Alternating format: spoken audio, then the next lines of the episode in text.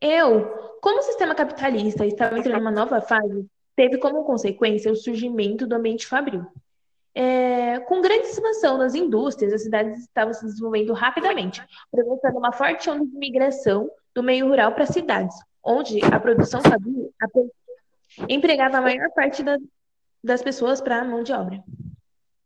E como a sociedade dessa época se encontrava diante dessa situação? Bom, ela se dividia entre dois grupos distintos. Um deles era o proletariado, que não possuía nada além da própria mão de obra, e o outro era a classe burguesa que detinha a maior parte da riqueza produzida. Essa segregação social se refletia na organização da cidade, com os trabalhadores pobres, por exemplo, que eram deslocados para as margens da área urbana, onde predominava a miséria.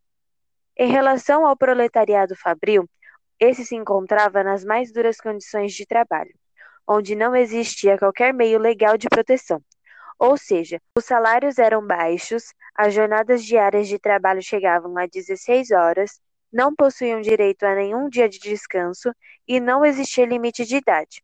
Assim, as crianças trabalhavam desde cedo e os idosos não tinham direito à aposentadoria.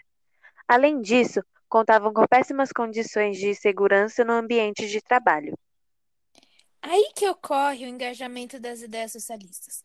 Neste contexto do desenvolvimento do capitalismo, alguns intelectuais eles passaram a buscar alternativas que pudessem melhorar esse cenário social. Foi em resposta a esses problemas que pensadores criaram a teoria socialista, como um caminho para organizar uma sociedade onde não houvesse desigualdade. Os primeiros pensadores dessa corrente foram Sage Simon, Charles Farley e Robert Owen. Cada um à sua maneira, esses autores fizeram parte da primeira forma de apresentação da ideologia socialista, mais tarde denominada socialismo utópico. Posteriormente surgiu então o socialismo científico, tendo como teóricos mais notáveis os alemães Friedrich Engels e Karl Marx.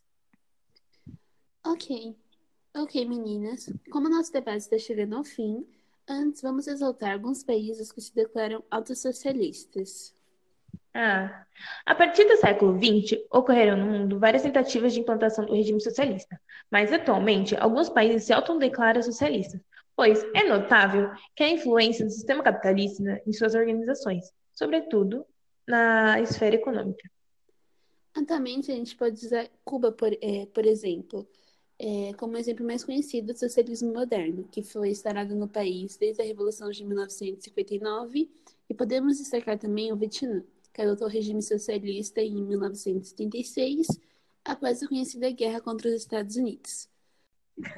Bom, pessoal, como estamos chegando ao fim de mais um episódio, te esperamos no próximo e, esper e esperamos que tenham gostado do debate de hoje. Até mais. Tchau, galera. Tchau, pessoal. Até o próximo.